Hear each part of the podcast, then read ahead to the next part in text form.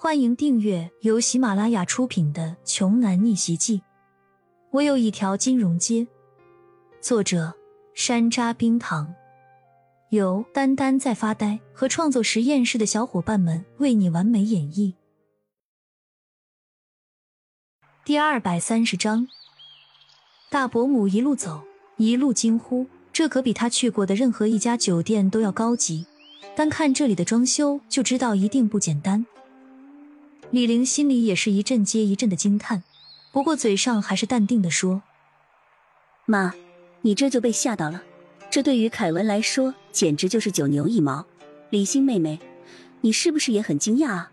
没关系，以后你想来吃饭就和姐说一声，我立马让你姐夫安排。”李玲心里这个美啊，今天可是打压李欣两次了，真爽啊！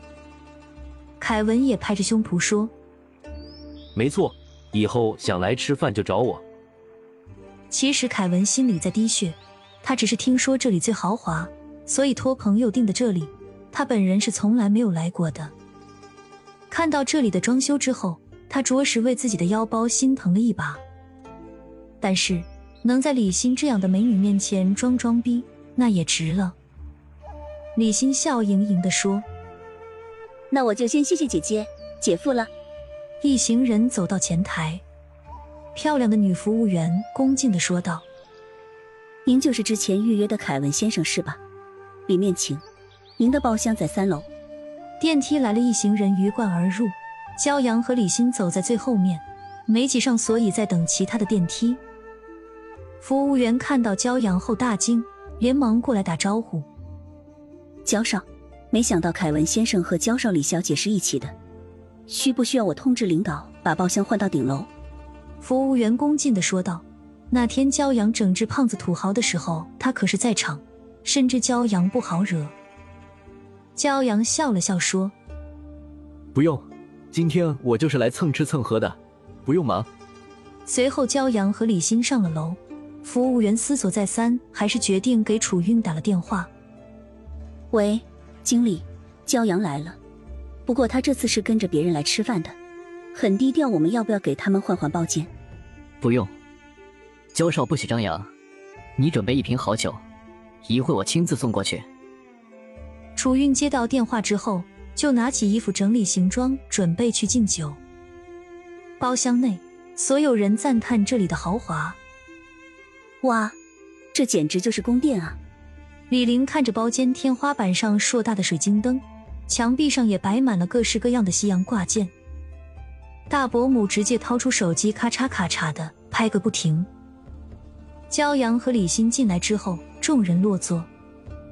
由于骄阳的关系，这里服务员异常客气，这样大伯一家更加得意了。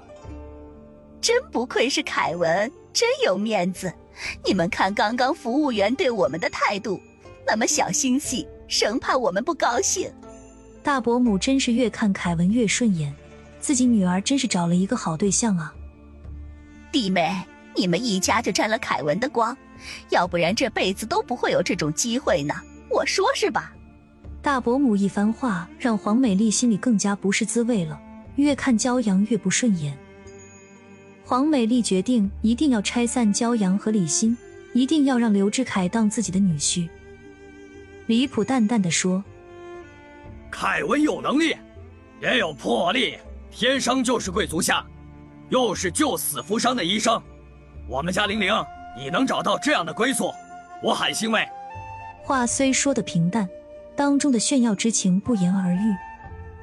李叔连忙说：“骄阳也是学医的，他的爸妈都是医生，是吗？”凯文惊讶：“兄弟，你也是医生吗？”中医，自小跟着父母学习，长大就报考的中医专业。不过现在研究生读的是企业管理和金融投资学。骄阳笑了笑说道。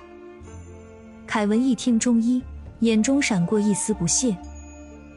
原来是中医啊，兄弟，毕业之后可以来我的医院工作，不过医生职位不能给你，中医做不了医生，不过抓药配药的职务还是可以的。骄阳听了。心里很不爽，凯文的意思已经很明确了，就是看不起中医。本集播讲完毕，想听更多精彩内容，欢迎关注“丹丹在发呆”。